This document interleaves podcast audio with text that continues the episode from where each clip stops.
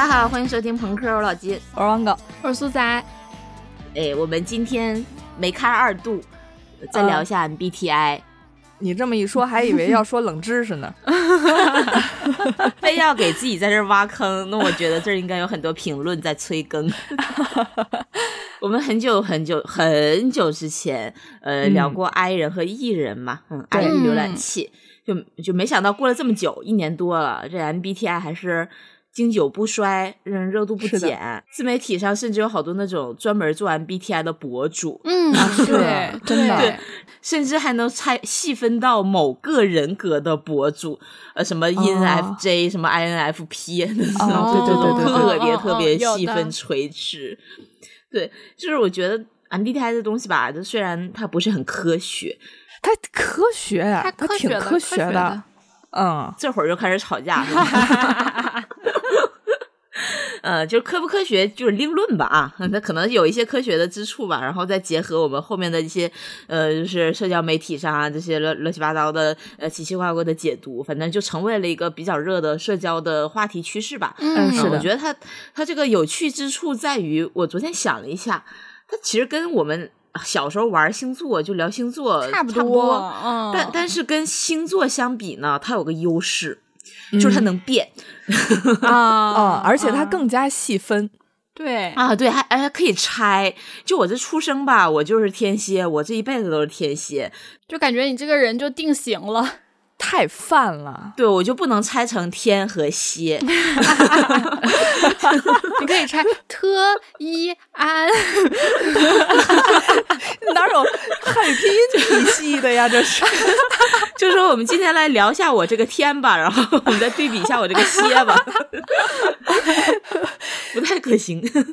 你要这么论，其实四柱八字也很细分，就是说，来，我聊一下我这亥土还是什么。我聊一下我的心 金，哎呀，我聊一下我的月令是什么？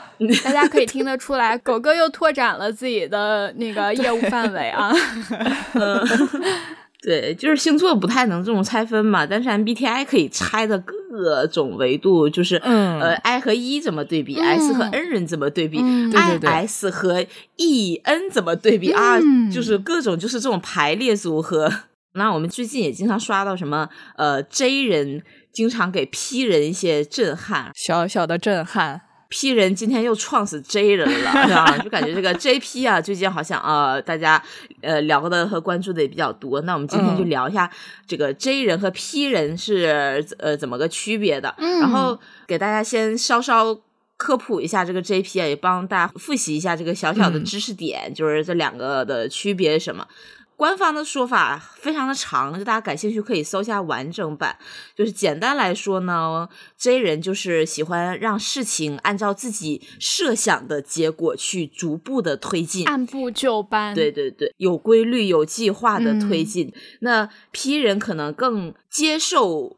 呃，在走向结果的之间，各种随机性、随机产生的可能性的发生，是的，嗯，哎，简单说就是刚才苏老师说的，J 人更喜欢按部就班，然后 P 人呢，嗯，想一出是一出，就好比刚才我们明明在聊着呃 MBTI，狗哥一会儿又星座，一会儿又八字，就开始哐哐哐的。因为我就是 P 啦，啊，你是 P 哦，你不是 T 吗？开始现在又开始聊同性问题，不要再分散了。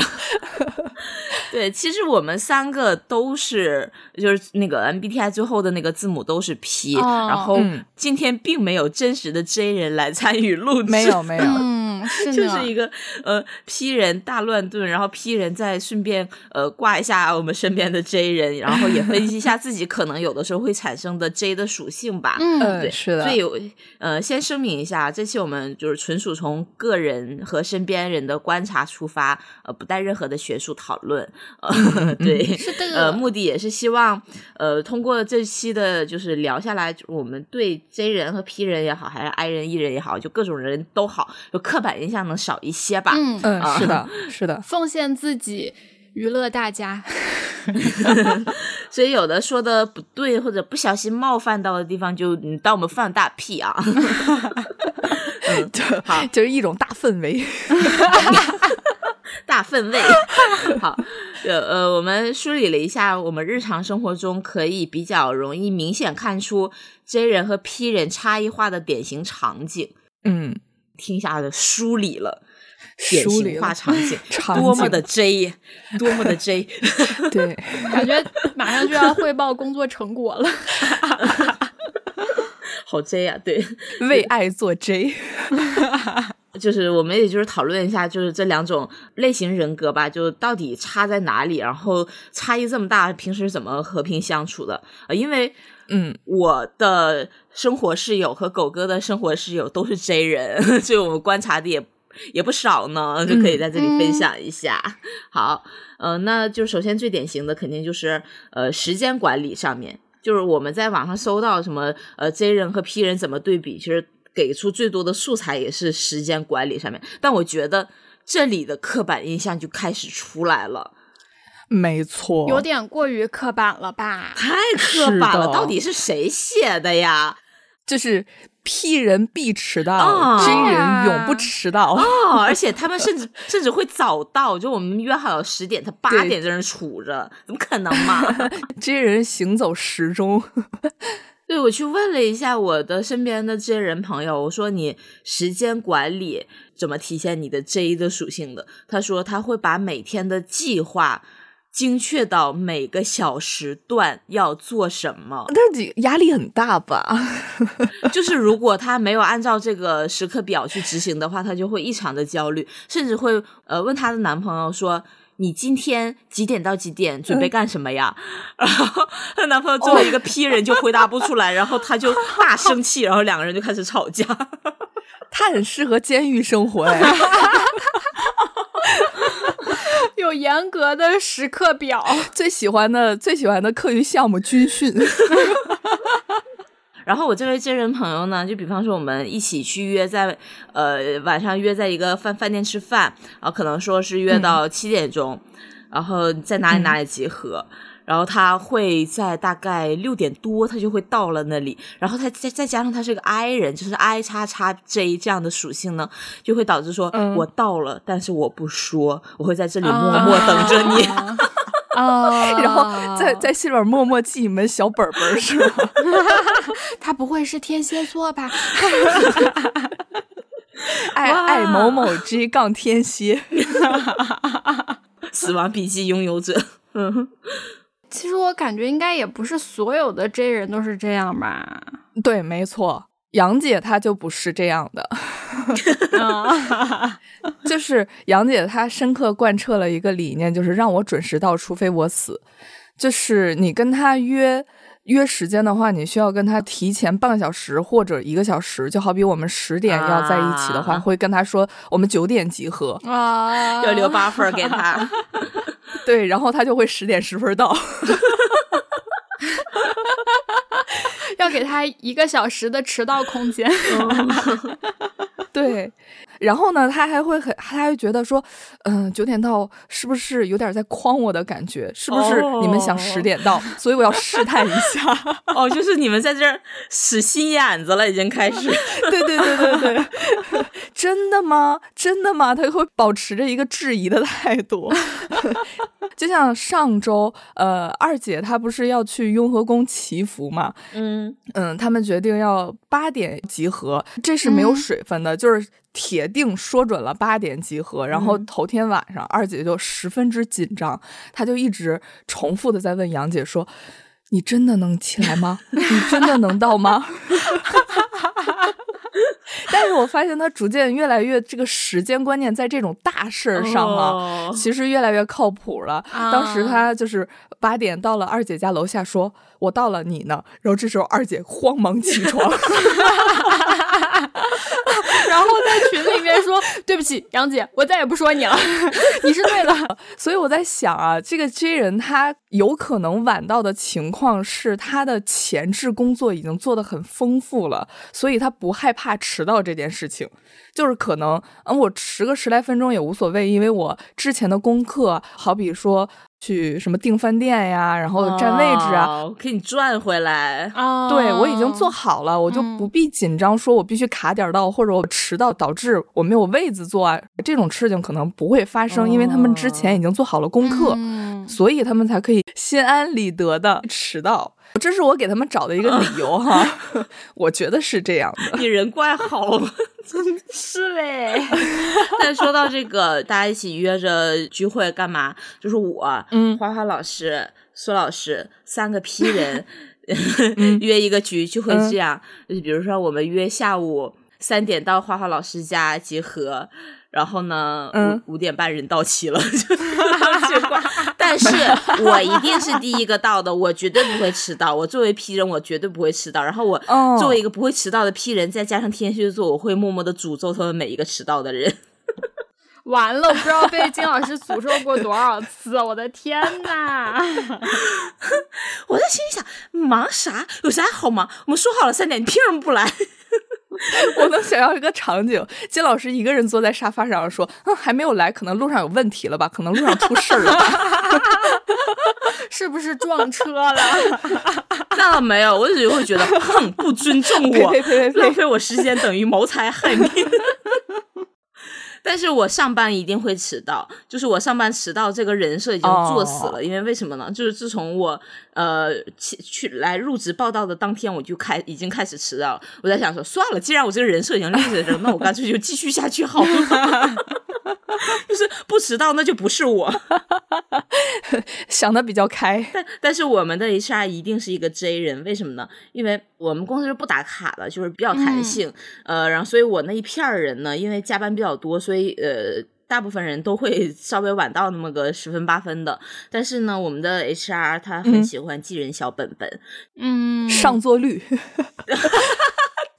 哎，真的是哎，因为他同时负责几个部门嘛，同时负责几个部门，他来的比较早，他就会在那个工区巡视一圈，然后看呃叉叉部门今天最早到的是叉叉，他是九点四十一分，就精确到分钟哦，啊最早的是九点四十一分，然后、哦呃那个准时到勤率是百分之零，就这样子，然后 叉叉部门最早到的是九九点二十九，然后上座率是百分之十这样子，我去。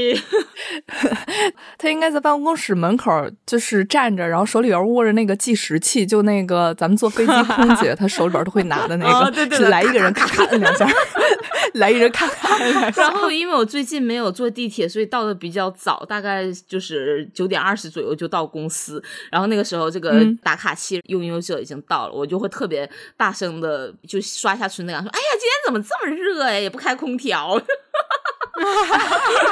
引起他的注意。我看到那个苏老师有写他，他尽量不迟到，是 是 callback。我刚才在诅咒他这个，还非常严谨的写尽量。对，尽量，因为我还蛮神奇的。我有的时候想好，我说我一定要早早出门，早早出门，然后就开始收拾东西，搞着搞着，出门的时候总会发生一些意外，比如说这个没有带，那个没有带，然后就会导致折返回家，然后我就必定迟到这件事情，哦，我想起来了，经常这样。所以说 J 人的话，会不会就是每次出门之前都先给自己列一个清单，然后这个拿了吗？画对勾，那个拿了吗？画对勾。对，真的真的，我觉得孙老师忘带东西最离谱的是，我们上次去泰国看那个 Twice 演唱会嘛，他出门去机场 跟我说：“哎呀，我应援棒没拿。”我想说，这么重要的东西没有提前放在行李箱是很牛逼，你知道吗？这个东西应该是第一件放到行李箱里的东西吧？对就是它是大目的耶。不是这样的，因为我们当时买的那个飞机买的机票是联航嘛，是亚航，嗯然后它有那个乘机行李额，然后呢。我在家里精准计算了我的 箱子，我把特意把应援棒拿出来了，我还把箱子装好之后还上过秤，你知道吗？保证在那个行李额之内。哎，在这儿 追上了，然后我的应援棒就放在了一边，就特别开心，跟小六俩人拎着行李就走了。我们家小区出小区门还要下一个电梯，离我们楼可能有一百一两百米的那个距离的时候，我站在那儿等电梯，忽然福至心灵，脑子都麻了。哎呀，我应援棒没带，我就咻往回冲。你这这该追的时候不追，追在一些很刁钻的地方，对，追不到点儿上。竟然会有人称自己的行李，对，真的，曹冲称象，叔叔称香，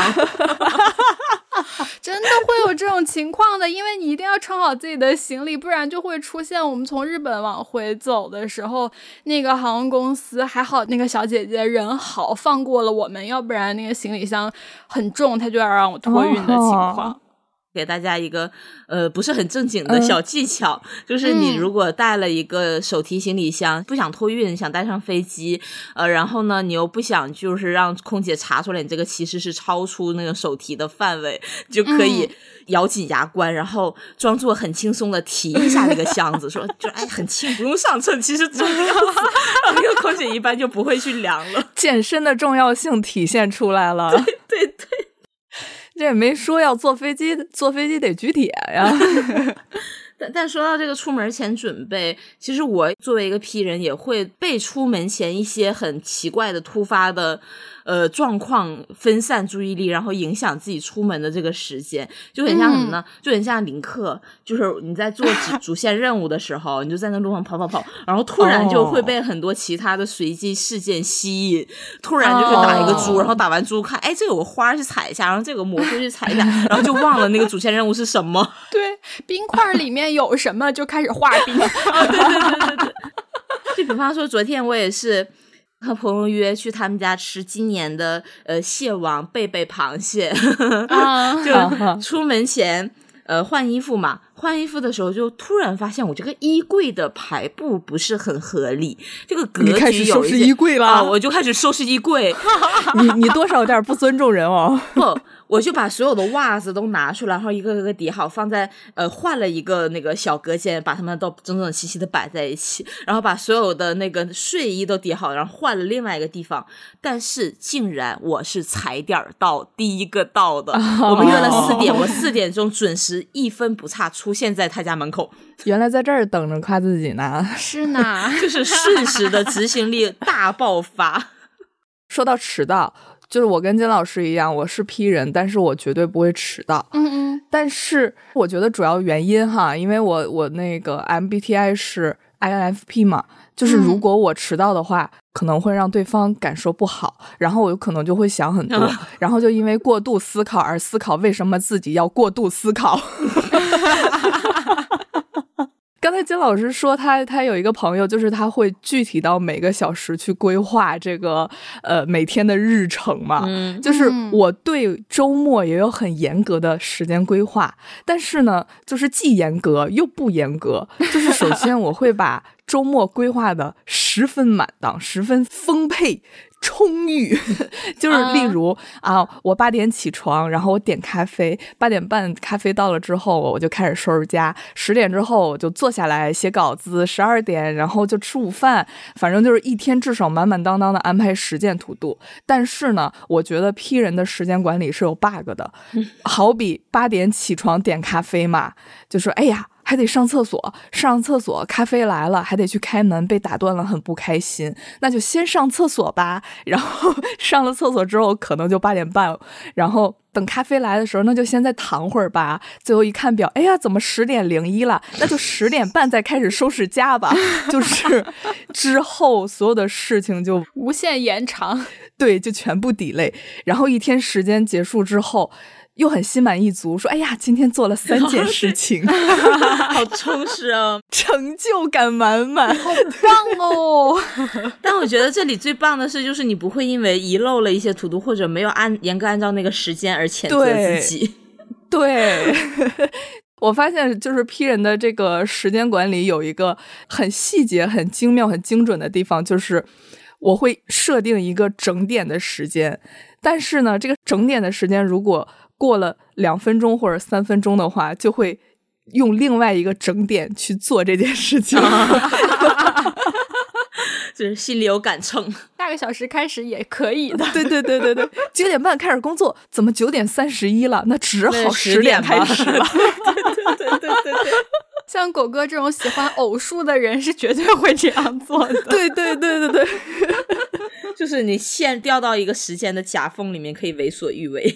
是的，是的，没错，是一个灰色地带。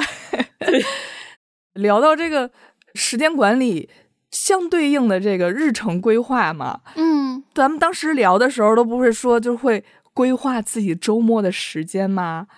但是我工作的时候一般都是被动写土度，主要就是为了写周报，不然五天过去之后真的想不起来自己干什么了。啊啊，嗯，然后其他时候我是完全没有任何日程规划的，就是呃，活到哪儿就干什么，活到了这个时间节点上就干这件事情。工作的时候，今天的事情可能会比较多，就会稍微的前列一下，怕忘。大部分的时间其实都是记在脑子里的，然后记在脑子里就有一个问题，就可能会忘掉，然后 忘掉了就忘掉了呗。对，就是很自洽，就是让自己看起来没有那么混乱，只是在心里告诉自己，哦，你没有那么混乱，你是有一点规划的。但是这个可能跟我们的工作性质也有关系了，我们这种。没有像是技术啊，或者说产品啊这种非常需要按照日程、需要按照很明确的时间线去推进的工作，它其实规划就没有那么的严格。嗯，就比较自由，比较灵活。对对对，像我写土度也是一是，呃，有的时候像狗哥说的事儿特别多，就会怕自己忘掉。比方说要跟谁对个什么什么东西，或者是要把什么什么东西给谁，就之类这种事情是一定要记上的，因为真的会会忘记。嗯，事情多了杂了就会忘。然后再一个就是写土度的一个好处是可以把今天的土度搬到明天。一直搬运，一直搬运，一直搬运。我现在还有三月份没干完的事儿呢。我记得我们之前聊拖延症那期的时候，我深受两位启发，然后开始用使用土度。到了现在呢，上一次的土度是二零二三年五月二十三号，然后就停留在这里。我发现还有一个滑点，就是。一旦决定使用一个软件去记自己的土度，然后有可能过两天这个软件就会换一个软件。就就我只说我自己的现象哈。有的时候可能用某某清单，然后过两天之后觉得嗯没有新鲜感了，好奇想试一下。用一下记事本吧，然后过一阵子，然后就这个记事本感感觉也没有新鲜感了，那就试试手写吧，然后家里面充斥了我的未土度的土度。但是我觉得正统的 J 人呢，跟我们最大的区别是他写每一天的土度，甚至到具体到每个小时的土度，他会有这样一种感觉，就是假设说我今天的土度特别特别的多，第二天土度会少很多，他可能会复盘我的时间分配是不是不合理哦啊，这么可怕。对对，就开始大调整，就要把这个让每天看起来尽量的均匀。哦，就是我认识的把那个 Notion 规划用的特别溜的人是这样子的，而且他会用那个 Notion 里面的那叫什么，就是时间的那个自动化。就是 你这个土度进行到什么什么程度，然后会流转到下一个什么流程，反正很复杂。它里面有套算法来着，就会让它非常的均匀。他之前 share 过他的那个模板给我，真的大开眼界。然后把它放到一边，看不懂，看不懂，真的看不懂。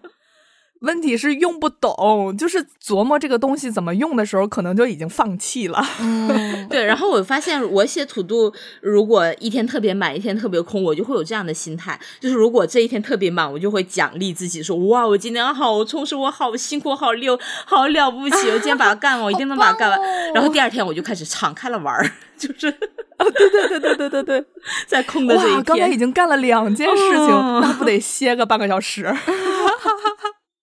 就像是杨姐，她就是一个极致的 J 型人格，在日程规划上，就是她凡事都喜欢精确计划，她甚至要为家人朋友精密计划。并且啊，就是她这个需求下给了家人或者朋友的时候，如果家人或者朋友没有履行他的计划，他就会很失落，他无所适从，他烦躁不安。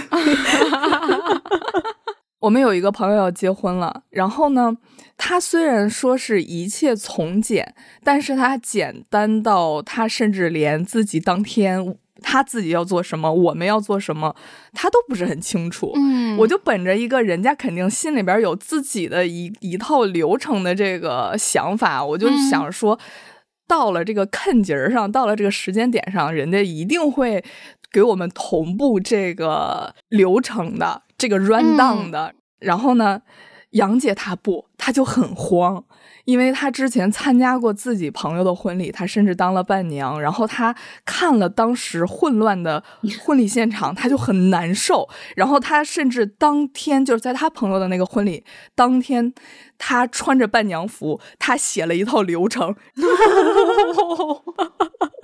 他去逐个去安排所有的人去做，你做这个，你做这个，他是现场写的哦。然后他有了这个前车之鉴，他复盘过之前的失败了之后呢，提前十五天他就开始帮我们的朋友去规划他的婚礼。然后他跟朋友说：“说我建一个文档，你把确定的时间点和需要的动作列一下，然后我们来看一下哪些需要准备。”啪，一个共享文档发过去，然后还问什么时候给到。对。他说：“来，你按照时间顺序写，乖写。”然后我们的朋友说：“行，你给我两天时间。”他说：“十五分钟还是给你留了八分的，你要两天。”他是周五下的这个需求，然后，呃，我们那个朋友是打算周日把这个文档返回来。他说：“不行，明天写完吧，多留点时间，我们对一下。”然后。周日吧，我们对一下。然后特别恐怖的是，昨天晚上就已经十点多了吧。然后我我在杨姐的身后，我窥见了她的屏幕，我发现她正在写结婚当天流程。然后我就问她，我说她把这个文档返给你了吗？她叹了口气说：“哎，没有。我先按照我的这个之前的经历，我先给她写一个框架吧。”我说：“你之前结过婚呐？” 太搞笑了，我觉得。关键是他在写的时候，他跟我们的朋友说：“我现在没有什么事了，你把总管的时间点发给我，我给你写流程。我先简单的写一写，然后你按照我这个框架，你去把时间、还有地点、还有你具体要干的什么事情补充进去。”我觉得真的 很难呼吸。哎，我真的很好奇，如果他当天他没有按照这个流程走的时候，杨姐会什么反应？应该会很生气吧。他应该不至于生气，他应该当下的感觉是很着急，嗯，然后要当场去优化这个流程，然后去职责到人。哎呦，瞬间杨姐就化身了这个大总管的职位，婚礼警察，对。他甚至他细到什么程度呢？因为杨姐她是 ISFJ，然后他就带了一点这个妈妈的这个性质，对。然后昨天已经凌晨一点快两点了，然后他就突然惊觉，他说：“不行，我要买一点咖啡液。”我说：“干嘛呀？”我说：“咱家有啊。”他说：“不行，婚礼当天要用，你们所有人都要喝。”因为我们起的太早了，他也要喝咖啡。然后我说：“人家不喝咖啡啊，他没有喝咖啡的习惯啊。”那个杨姐说：“我刚才甚至口瓢，差点说我妈说。”然后杨姐说：“不行，当天这个场合一定会很累很困，一定要喝咖啡。”就有一种你妈觉得你困，你妈觉得你得喝。那个朋友说：“我喝红牛行不行？” 你说这个的时候，我就是耳边不断的浮现出之前跟杨姐一起吃饭，她就一直在我耳边，嗯你多吃点吧，你吃点这个吧，你尝一口这个吧，你再吃一口这个吧。跟杨姐一块儿出去吃饭的话，就比如这家餐馆会比较热门，大众点评上比较火，呃，需要提前去排号啊，或者抢票啊之类的话，他就会提前订表。定一个闹钟，然后就好比三点啊就他开票，然后他就会定三点，然后他在群里边艾特所有人说大家一块儿去抢，大家还需要把自己抢到多少号。然后去返给他，他心里就会有一个优先顺序，就好比我们先抢了十号，然后第二个人抢了五十号，中间可能会有一个三十分钟空闲，然后他就说，那我们就可以六点甚至呃六点到七点，我们就会有两个可能性，所以我们六点到也可以，七点到也可以，我们再决定我们要到达的一个时间。但是会觉得很靠谱哎啊，确实，就是有这样一个人存在，就是觉得嗯很可靠，好像自己可以不用带脑呃，子出确实门一样的确实确实，所以。接下来我们团建，你们不请杨杰做 PM 的话，是大家的损失。不要再让花花老师这个 P 人做规划了吧？这个旅游团建的 J 人和 P 人可以详细的说一下，我觉得真的很好笑。我是旅游 J 人，我很骄傲。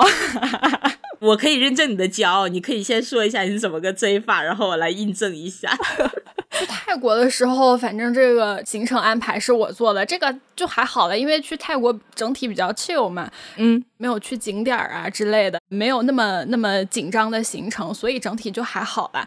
重点是半个月前吧，为了去看叉姬演唱会，就去了日本。嗯做了一份攻略，这个攻略呢，大概在一天之内去过了镰仓、横滨、东京，呃，那一天走了多少步来着？将近三万步吧，可能。在临走前把行程变了一下，因为天气不好，你要去镰仓的话，必须要找一个大晴天，然后有太阳，它照着海比较好看。然后呢，因为本来打算的那一天，在我们去之前发现它变成了多云，然后紧急改行程。说到天气这里，我记得临出发之前，我还在想说那个要穿什么还没有定，然后苏苏苏就说我提前半个月就开始关注天气了。当时我，救命啊！因为嗯金老师和二姐的行程跟我行程其实是有重叠的部分嘛，但是他们去的是关西，我为了看演唱会去的是关东。关西会稍微暖和一点，但是也是很冷的。出发之前，我一直在跟金老师说：“我说你穿厚一点啊，挺冷的，深圳那么热。我坚持穿短裙。”对，金老师还穿短裙这就是你感冒了的原因。我命由我不由天。东北女人永不言弃。对，跟大家讲一下我第一天的行程吧。第一天早上大概四点多起床，从横滨往镰仓赶。到镰仓之后呢，现在先去了江之岛的那一片，后来又坐着江之电往回走，去了七里滨，再去了。就是《灌篮高手》的那个打卡点，很著名的那个地方，嗯然后再往镰仓北赶，去了一个长谷寺，然后又去了一个千禧神社，这两个都在山上，需要爬山，然后再往下走，走到了那个小小町通那个地方，就是有一些小吃的美食街那一条路。这个时候，大家是不是觉得一天已经过去了呢？其实不，那个时候才到十点，我的脑子已经开始宇宙大爆炸了？就是结束了镰仓的行程，可能也就十一点的样子吧，我们就往东京赶，就进城了，去了东京。你不会连就是呃走路到那里需要多久，然后坐电车需要多久的时间都划出来了吧？会会，我翻到之前我们曼谷的那个 Notion 上面的那个行程表嘛，就是说老师会备注从 A 点走到 B 点步行的距离需要多久，然后搭乘什么什么需要多久，然后建议我们可以怎么怎么样，就是。我靠，还有建议，曼谷的交通那种 那种，就是你打车什么的话很很麻烦嘛，它又堵车啊，又什么的就不是很好，所以所以建议大家可以坐 BTS。现在又开始建议，朋克客服，但是为什么在东京这边，就是在日本这边规划这么这么严密、这么仔细呢？因为它的公共交通太复杂了。如果你赶不上那一班车的话，那你就要花很多的时间再去查下一趟是什么样的，要等多久，是不是在这个站，或者是不是在这个那个那个站台之类之类之类的，就还挺复杂的。而且它有的车。就像我们的轻轨一样，然后它走到某一个站会分成两节，一节停下，一节继续往前开，这样。对，所以就是要看车哦。然后你不幸就在后面那一节，然后就脱轨是吗？对对对对对对，就会有这种情况出现。对，所以所以要要规划的很严密、很仔细。对对，是这样的。但是也有踩坑的时候啦，就是还还好，还蛮正常的。就是在这种比较比较严格规划、高度紧张的行程之下，获得了一天拥有七十二个小时的满足感。地球为你转三圈儿。但是我跟旅游 J 苏苏一起出去旅游的话，就除了这个，你该坐什么车，你该走路还是应该打车，这个给你安排的特别的，就是完美，让你的体验非常的丰满之外，就是你只要带一张嘴，你张嘴就行了。就苏苏在规划 吃，就到哪儿吃什么什么什么的地方，哇，真的就是 哇，我觉得可以知识付费的水平。就是我们一起去曼谷嘛，他可以。打车带我们去到一个特别特别小的巷子里，特别特别不起眼儿，根本就看不出来它是个饭店的地方。说这是米其林三星的鲜肉饭，我们来吃一下。不知道在哪儿找的，你知道吗？太厉害了！你说到这个 旅游安排吃什么，金老师这里我真的需要挂一下。嗯，金老师真的不是旅游 J，他在旅游这件事情上真的好屁。就是我们第一次团建去香港的时候，对，是我杨姐和金老师，我们三个先会合，然后我们三个需要先解决一下午饭，然后再想着想一下去哪儿。就是去哪儿逛一下，然后再跟大部队集合嘛。金老师呢，他就是给了一个煞有介事的文档，像模像样的文档，就导致我觉得金老师他可能做了一个呃万全的准备，很靠谱的规划。嗯，对，很靠谱的规划。我们从酒店出来之后，杨姐就问吃什么呀？然后金老师说，走到哪儿看到什么就吃什么吧。没有让你们去吃麦当劳是好的，就从那条街出来说我们看哪个好吃就吃哪个吧，我都无所谓。然后，然后我们就硬着头皮选了一家吃。吃完了之后，然后杨姐说：“接下来我们去哪里啊？”因为金老师给的那个文档里面是有那个地方，就是哪家店铺的截图的。然后金老师说：“我们应该去哪个哪个商场？具体怎么走我不知道。”我我们就在香港的大街上，小路漫无目的的打开了导航，然后开始转手机，看我在哪个方向。我我觉得当时那个杨姐应该有一点汗流浃背，应该之后此生此世再也不想相信金老师了。第二天我们去迪士尼，就是金老师打着一个跟我逛。我来过好多次了，你们完全不用担心的一个旗号，带我们转了好多圈，走了好多冤枉路，就是一直在 A B 折返，只是一个绣花枕头，一个虚张声势的假 J 人，就是虚势了。真的很爱喊大口号。昨天晚上我还那个跟李老师在聊，我说你觉得我这个在旅游上是不是 P 的特别的明显？他说对呀，他说 因为我们这一次跟二姐家一起去大阪，是我我跟李老师先决定要去的这个行程，然后二姐是后来加入的。当那个李老师知道二姐要加入的时候，他狂喜，松了一口气。他真的狂喜，他说就是在我们那个小区里面反复的说有二姐在，完全不用操心，有二姐在就放心，怎么怎么。然后他说我呃我也会规划，但是我的规划真的就像狗哥说的那种喊口号式的规划。我今天要去哪儿，然后就结束在这里，你就跟着我走吧，然后把大家都卖掉。我们之前去曼谷的时候，金老师给了我一个他们他和李老师之前去过曼谷的规划，我打开一看，截止在第二天上午，然后后面啥也没有了，就是溜达，然后没了，溜达没了。就是我的规划是也有，不能说完全没有，就去一个完全不认识的地方吧。就比方说四天，嗯我会规划好每一天去一个片区，但是这个颗粒度嗯只到片区。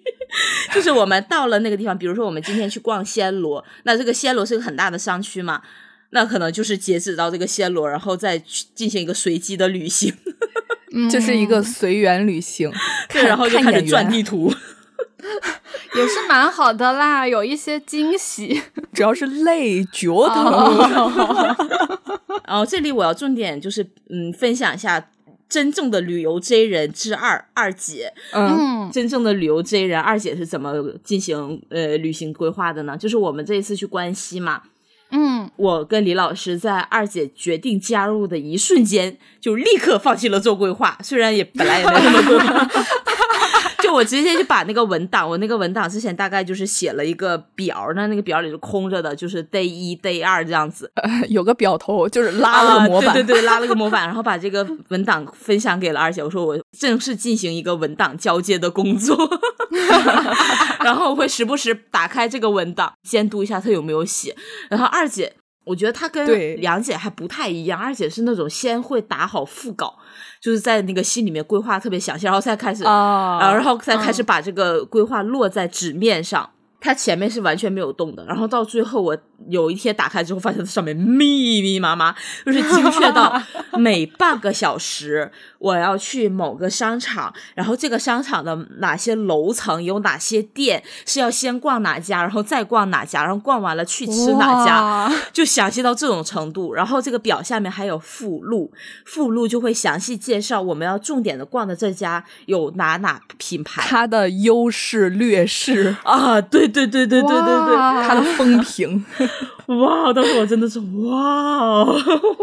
我退位，我还是旅游批。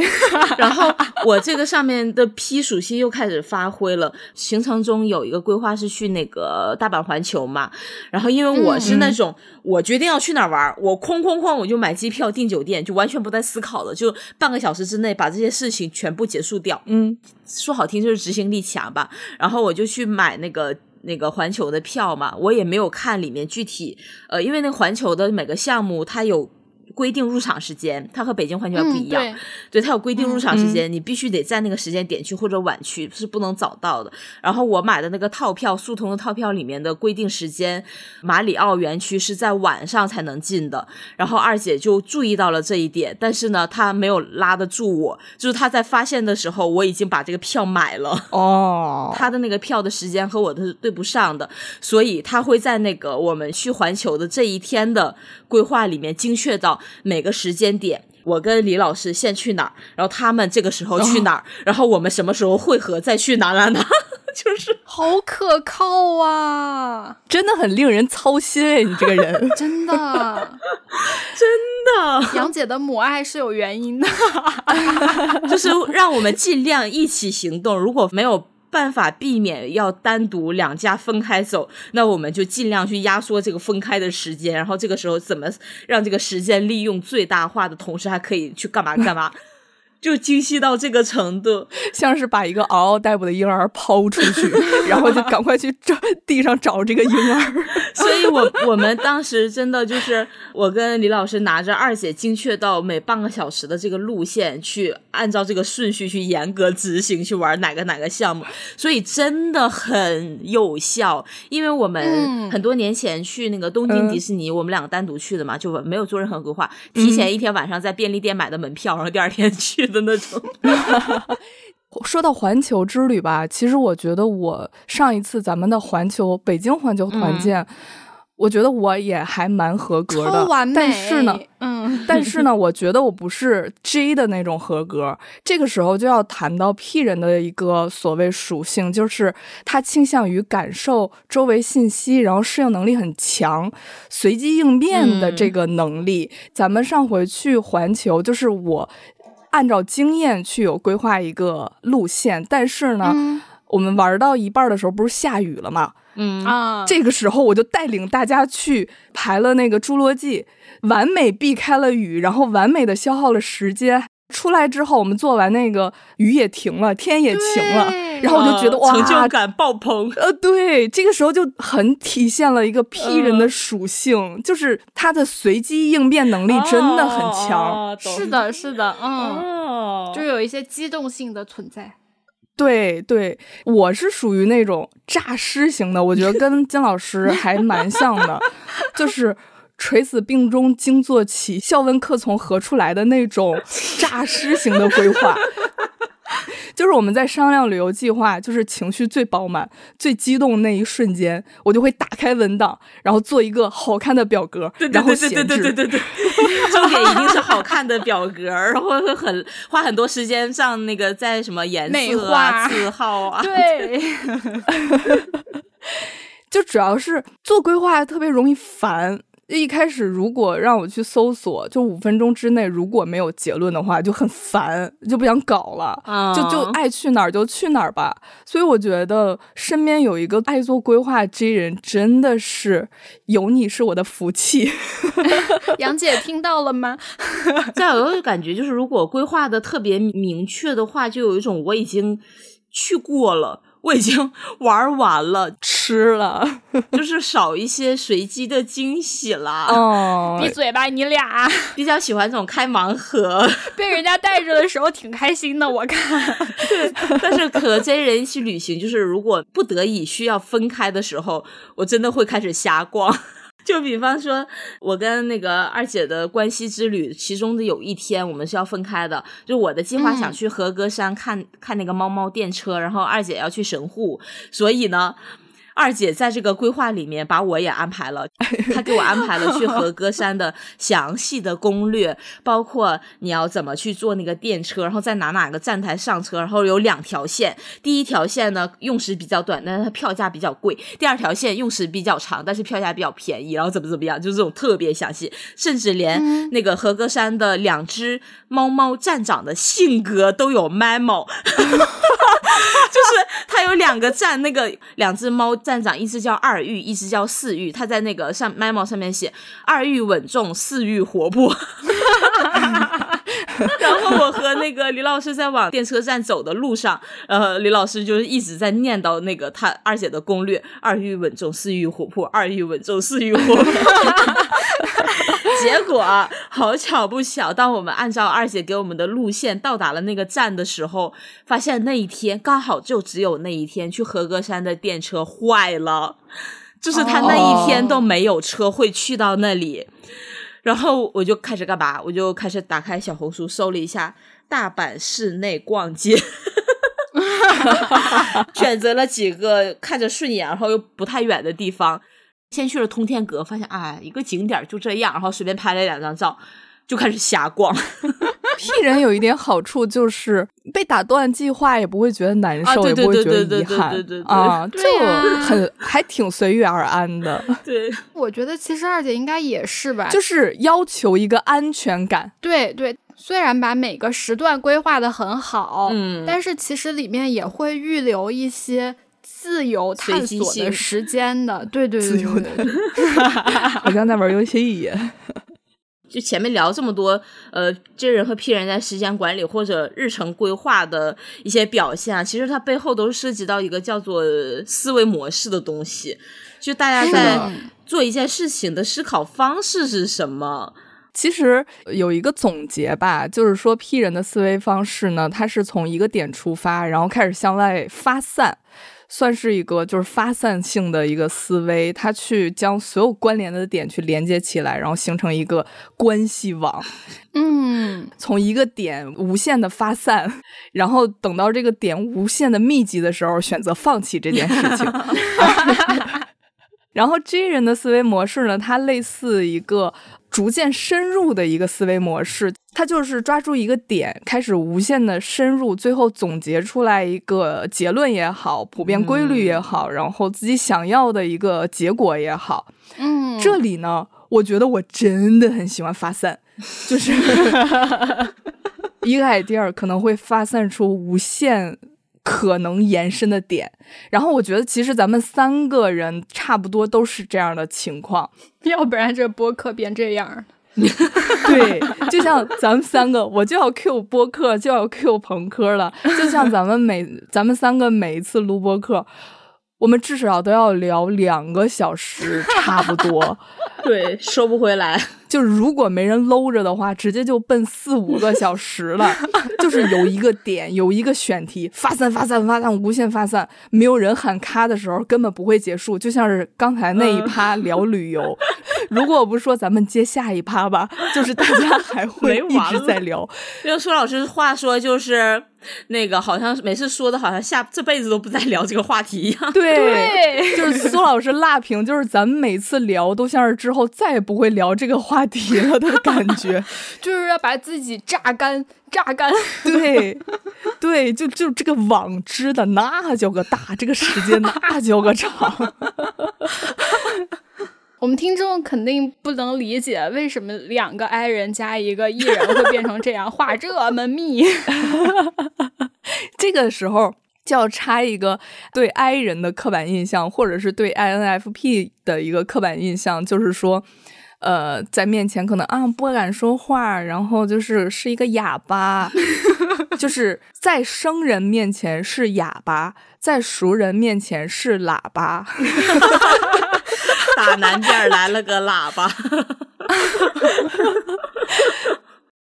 所以说，刚才聊了那么多，对 P 人现在有了一个逐渐形成的刻板印象，就 是没有规划，人生混乱，想一出是一出，然后以折磨 J 人为生。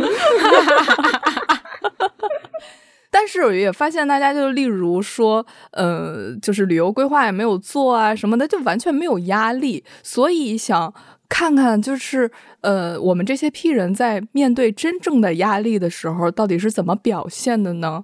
就是你们在面对一些真正的压力，或者是 deadline 呀，或者是工作上，或者生活上，就是卡到那坑节上，大家的心理活动是什么样的呢？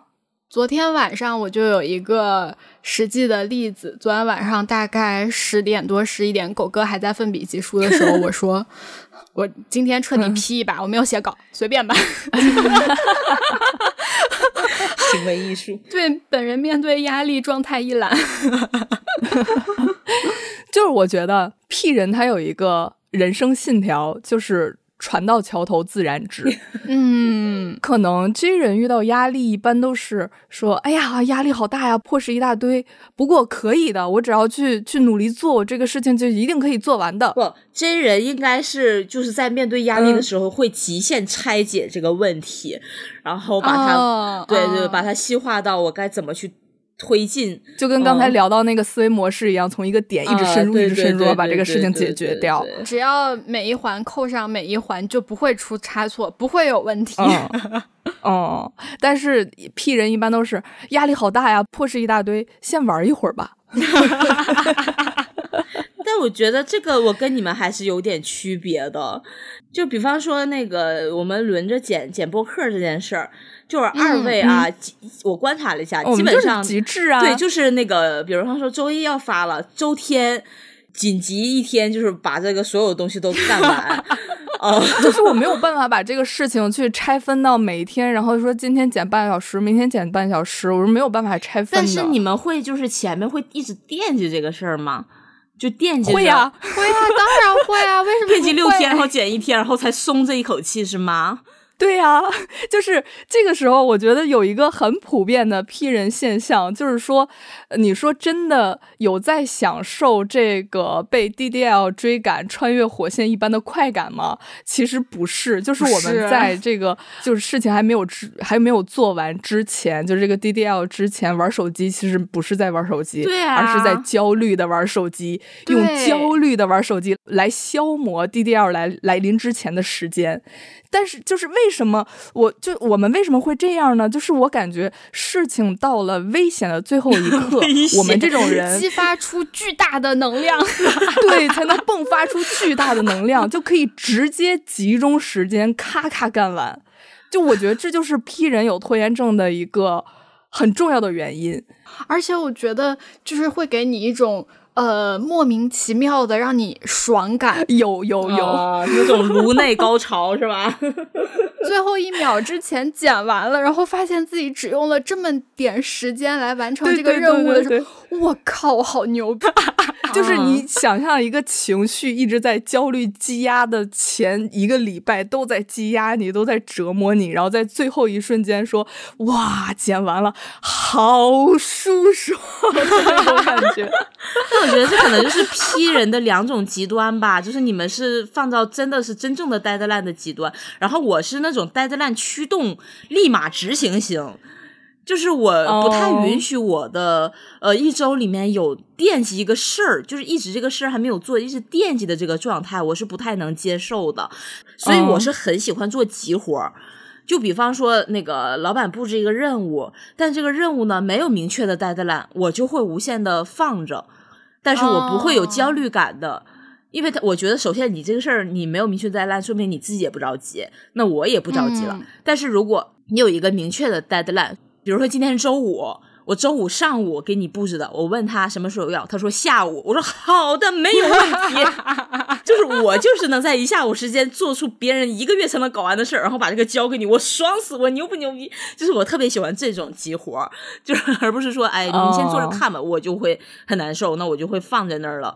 对，像是剪播客这种，比方说我们周天录完，那我可能就会用周一周二两个晚上，我就不安排别的事儿了，我把我集中这两天我搞完，我剩下的三天我毫无顾忌，我毫无惦记，我毫无挂念，我晚上就可以就是没有负担的去干别的事情，就我不能惦记这个事儿。deadline 对于我们来说，就是你还可以玩这么多天，你还可以焦虑这么多天。你好像要入狱耶！就是心理准备热身环节。所以这个也就延伸出来一个，就是拖延症的这个问题嘛。对，就是嗯，P 人可能存在一种侥幸，就是说我虽然每一次都拖延，但是我每一次都能把任务完成。对于是我就下次嗯继续拖延，然后再嗯王八蛋一点儿，再不负责任一点儿。就是说我反正都能做完，我为什么要提前开始做？就是一种过于自信。哦而且你不能管他，哦，对对，你你管我个试试，你让我提前开始干，你试试，我有自己的规划。对，你不要再催我啦！你越催我越不干。就是 P 人有两种能力，就是呃十个小时干半个小时的事儿，或者半个小时干十个小时的事儿，嗯嗯嗯，就是嗯，真的挺嗯挺好的。这里好像在拉踩这人，他们每一天把它分布在每一天，既没有负担又没有压力的完成，就很舒坦啊。没有没有，J 人很好，就是不一样的，不一样的快乐。我其实之前有一次。有一次尝试过用金老师这种，就是把它分配到每一天，它也是尝试过很快乐的。对，也是有那种哇，我提前完成任务了，我爽就。是那种进度条在一非常有序的往前推进的那种感觉，就是走向目标的那个路径会很明确。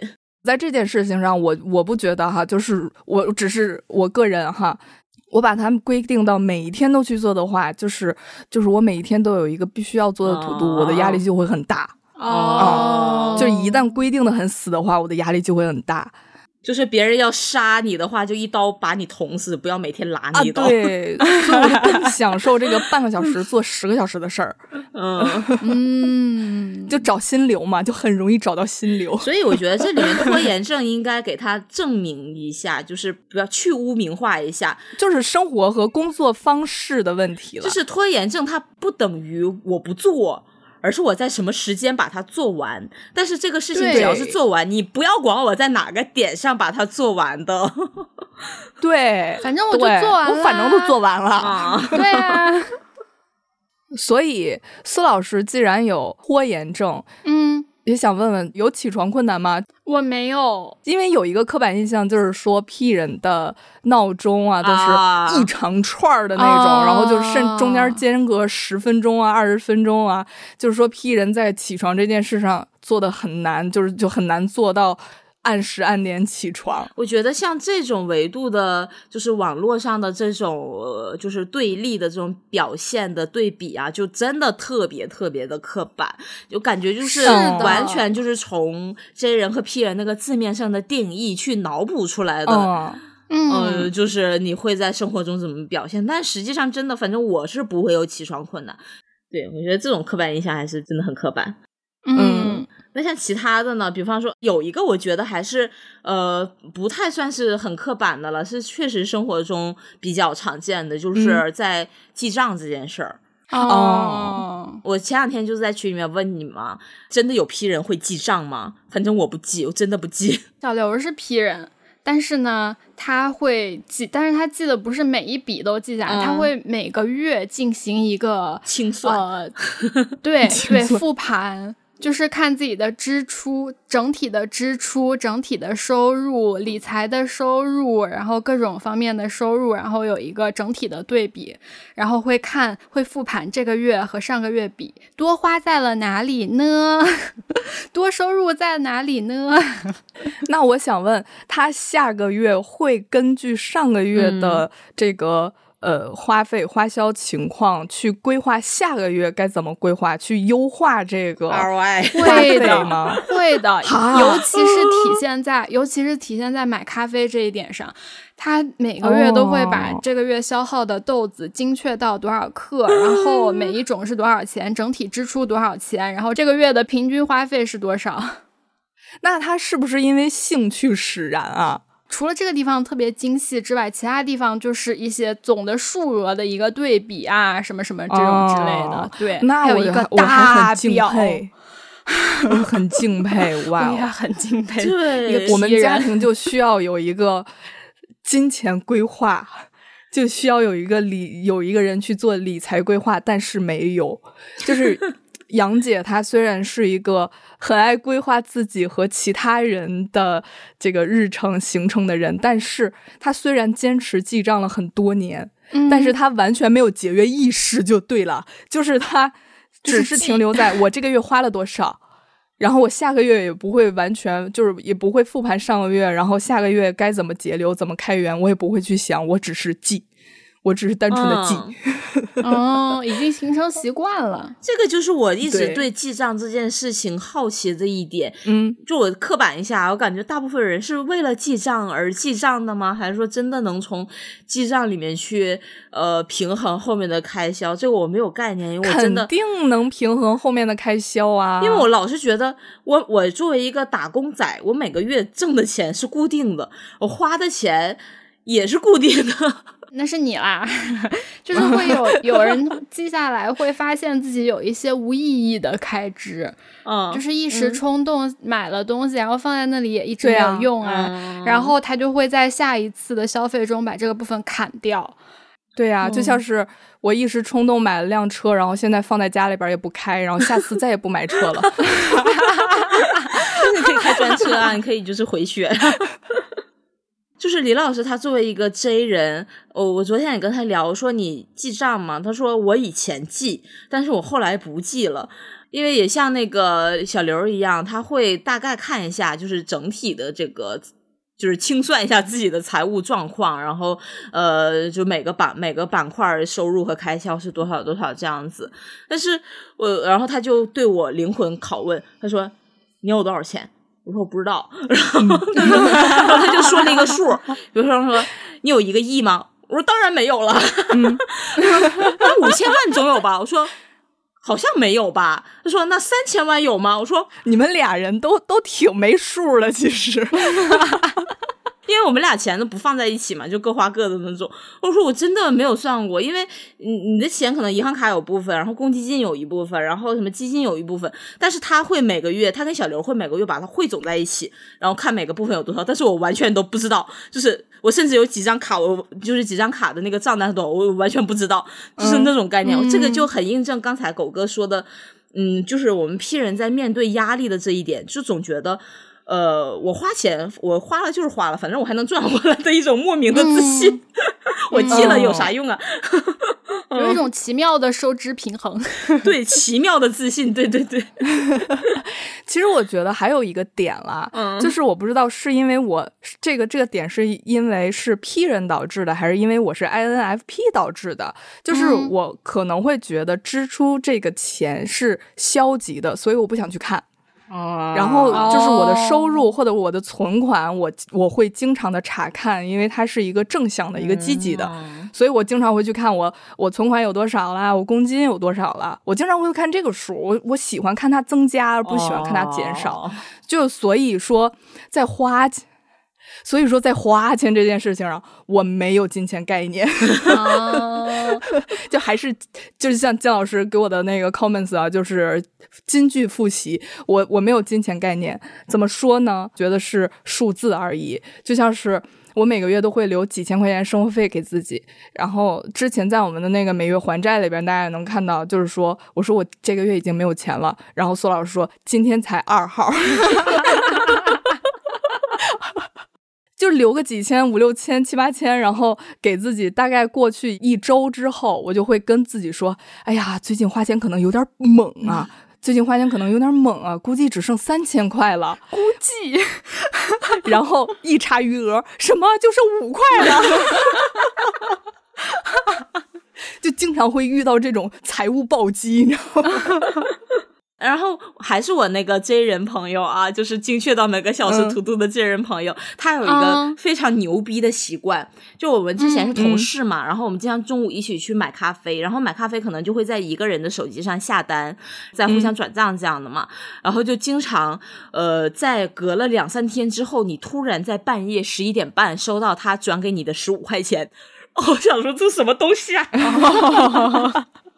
因为因为开始查账了是吗？应该开始那个开始年度查账，对，睡前复盘。不，它都不是年度什么，它是每一天都会有一个固定的屏账的习惯。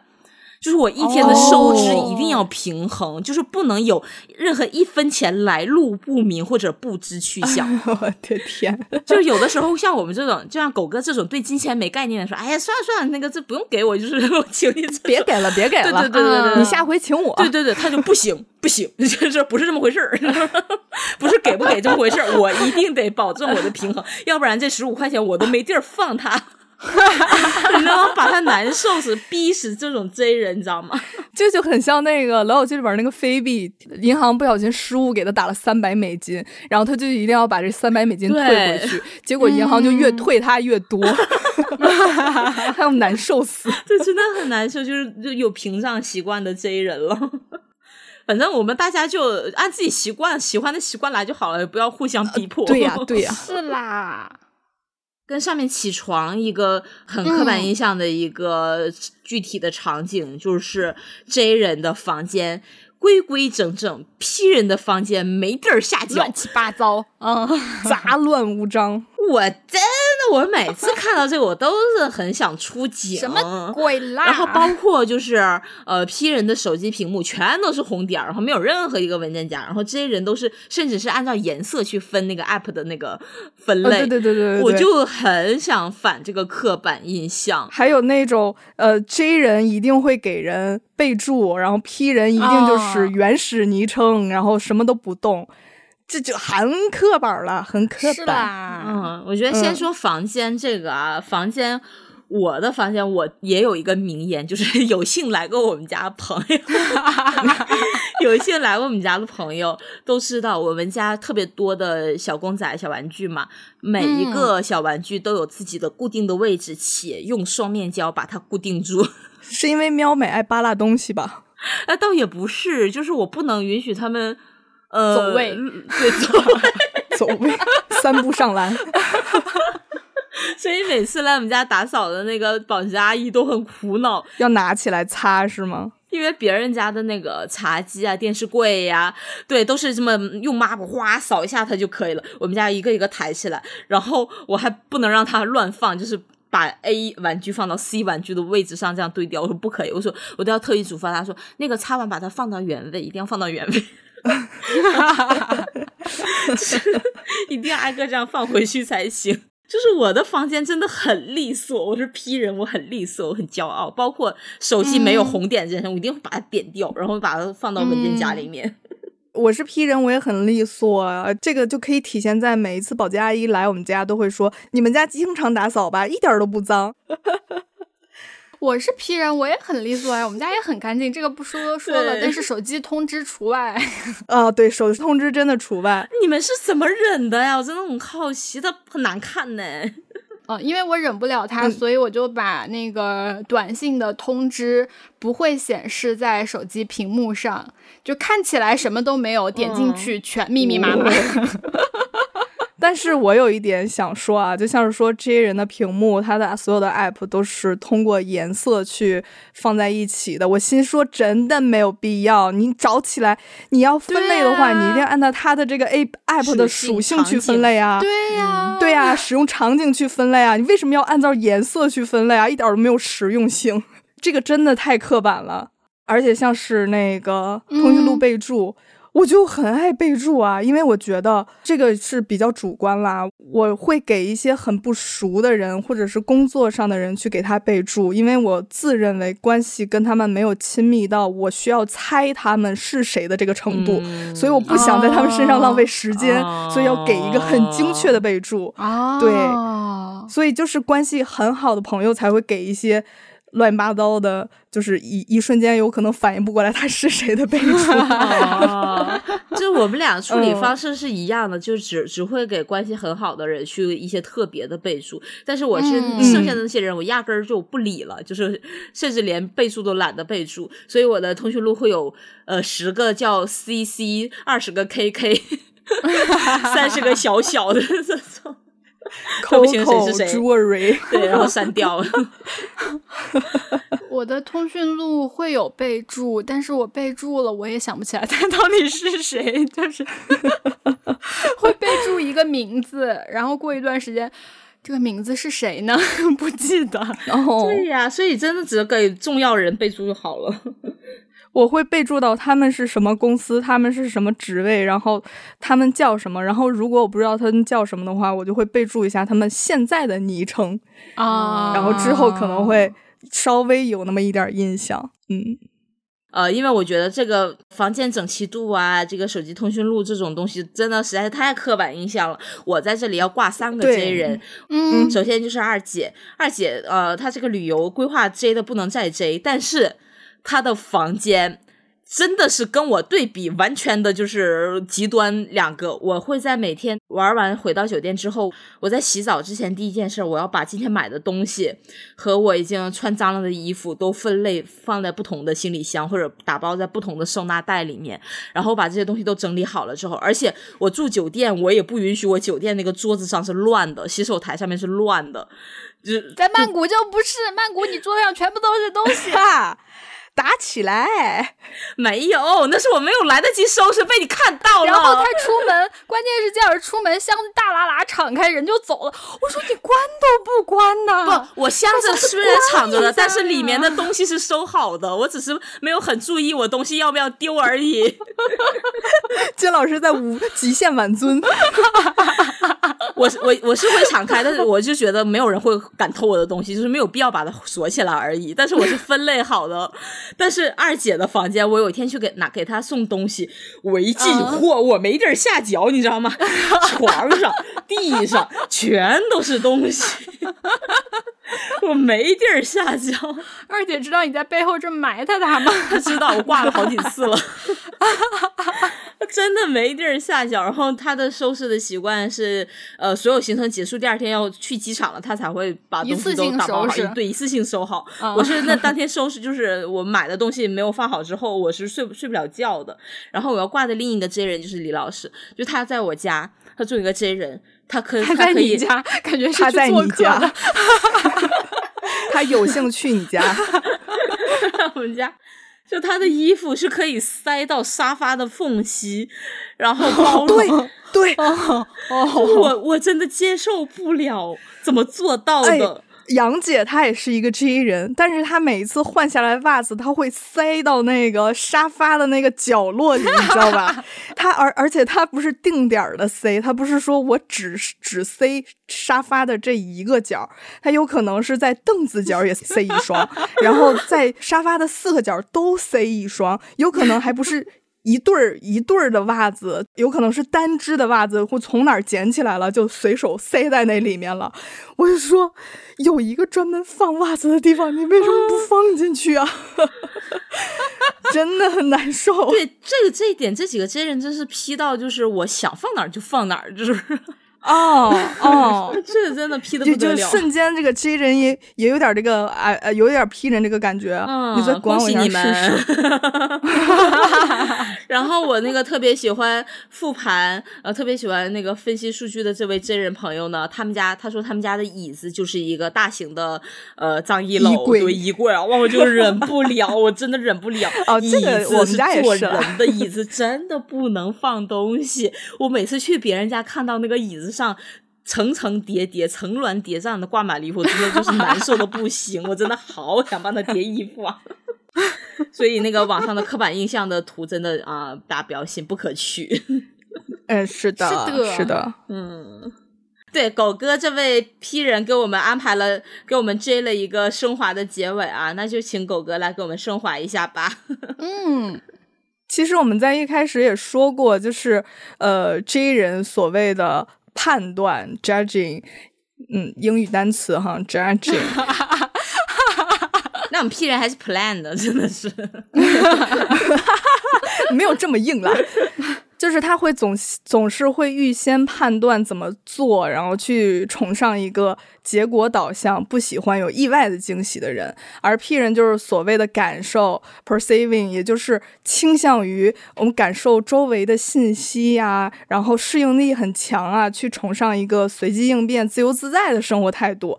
简而言之呢，就是 J 更愿意去主动了解和改变外在的环境，就是包括但是不限于大家所谓的那个，呃，收拾整洁的房间啊，维持良好的人际关系啊，去做攻略啊这些。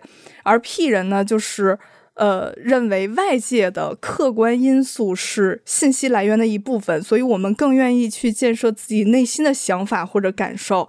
就比如说，我们思维很活跃呀，情绪很敏感啊，这些都是内在活动，所以。在外界看来，对于 P 人的刻板印象，可能就是这种改变外在环境的这件事情上 显得动力不足，所以就是会有一些刻板印象应运而生，拖延症啊，起不来床啊，这种家里很乱啊。其实我觉得 J 人的工作生活目标他其实更清晰，然后他的态度更认真，而 P 人呢，他的优势，我们的优势，他的优势在于快速决策、快速反应、快速调整。就是刚才我们也都聊过了嘛，所以结果未必会比 J 型人差。其实每个人都是 J 型和 P 型兼而有之，在一些事情上具有一些 J 型的特质。那个测试结果也很少有人百分百 J，百分之百 P。嗯，没错，没错，我我们的比例大概都是。呃，P 边多一些，但是没有很 P 很 P 多一丢丢。你就像是我是百分之五十七的 P 和百分之四十三的 G，所以就是大家都兼而有之。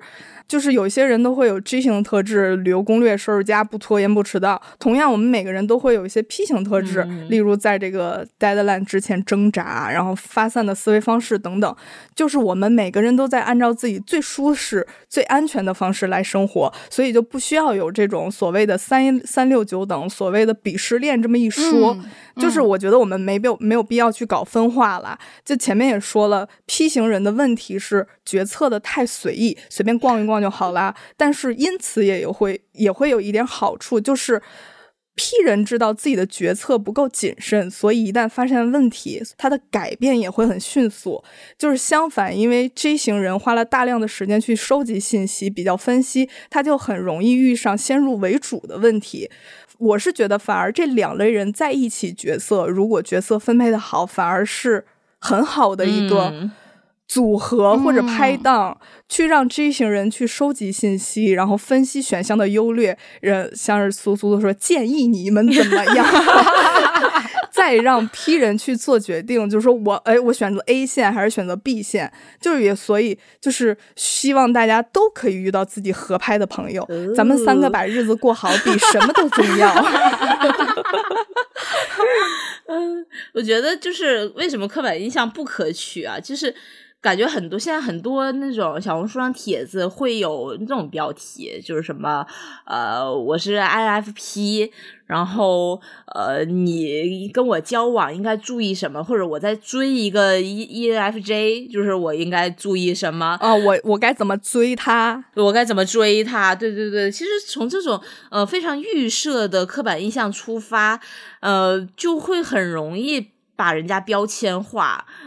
对，被冒犯到。对对对，啊，你是是 P 人啊，我去给你收拾家吧，我家比你干净。对啊，对对对对对，就比方说，如果根据我的 MBTI 雷区，我最怕的人格应该是那个 ESFJ，因为 ESFJ 的刻板印象就是这个人特别的无趣且自大，然后且喜欢。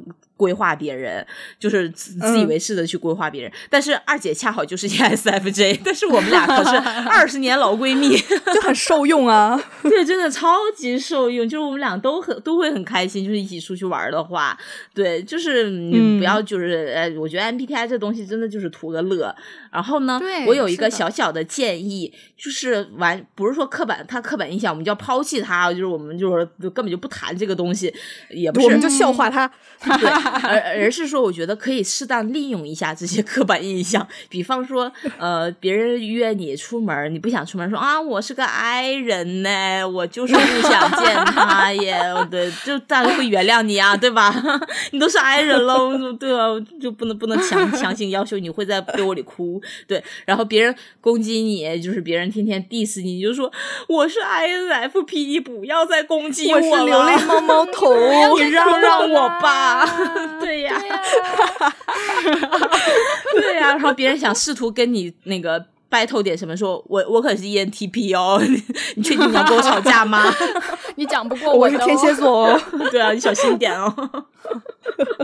反正就是可以利用一些这些刻板印象去灵活的处理一些那个那个，就是你想不想面对的场景啦，对人际关系啦，啊对对对，就可以当自己一个小小的武器了。就是反正刚说了这么多，前面其实大家也听得出来，就是呃，J 人也有 P 的地方，P 人也有 J 的地方。其实 MBTI 它最开始就是用于那个职业性格测试，对对对对，就是你工作中的人格可能是有这十六种的，但是其实作为一个人来说，还是一很多面的嘛，就是在不同的场合、不同的对象和你情绪不同的情况下，其实都是不一样的。所以我觉得大家嗯就这个刻板印象还是不要局限在呃这十六种人格到底是什么样子的这种身上，甚至不要局限于我们刚刚聊到的两种 J 是怎么样的，P 是怎么样的，嗯它还是没有办法定义大家的啦。反倒是是通过这种你知道自己的有哪些问题，有哪些不足的，再去把自己的这个觉得自己不太好的地方，或者是行动力不足的地方，嗯或者说规划不够，对对对对，不够全的地方，我会拉一拉，是更好的一种工具吧。嗯更了解自己，更呃，就是学会趋吉避凶吧。嗯，或者说可以适当仓结合一下你的八字，然后综合再分析一下。对，就是你了解人，不能说只去了解人家一个 I M MBTI 是什么样就给人贴标签。你要了解人家的星盘，对，还有八字，然后就是人家的那个，你给他起一个奇门遁甲，然后你给他抽一。你给他排个盘，你 你抽个雷诺曼，你看他到底是什么样的人？你要全面，你要有全量的信息。救命！开始不讲理，越来越离。又开始分散了，就是开始不讲理。行，对。然后我们聊过 IE，现在也聊了 JP，就是嗯有可能吧，不一定吧，会聊一些嗯 T 和 F、N 和 S。对，如果就是大家对呃 N 和 N 人和 S 人呐，呃 T 人和 F 人呐这些对比也比较想听、比较想聊的话，就是我们后面也也再水两期吧。嗯，反正 MBTI 千变万化，组合无穷，我们可以继续聊下去的。